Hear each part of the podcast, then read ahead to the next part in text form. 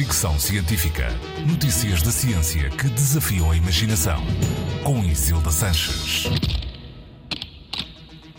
Quando foi a última vez que lavou a sua garrafa de água?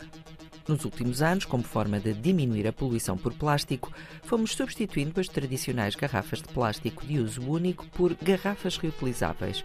Um estudo americano recente analisou amostras de água dessas garrafas e concluiu que têm elevadas quantidades de bactérias e bacilos, alguns ligados à resistência a antibióticos.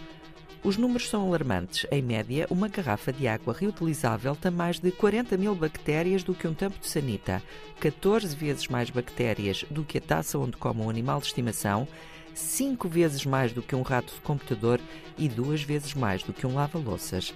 A situação, no entanto, não depende tanto das garrafas, mas de quem as utiliza e está associada a um problema de falta de higiene.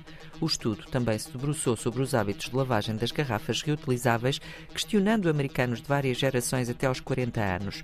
Apesar de 42% dos respondentes afirmar lavar a sua garrafa diariamente, 13% admitiu só fazer algumas vezes por mês. Mas a verdade pode ser bem diferente e a falta de higiene das garrafas pode ser mais comum e justificar os níveis de contaminação registados.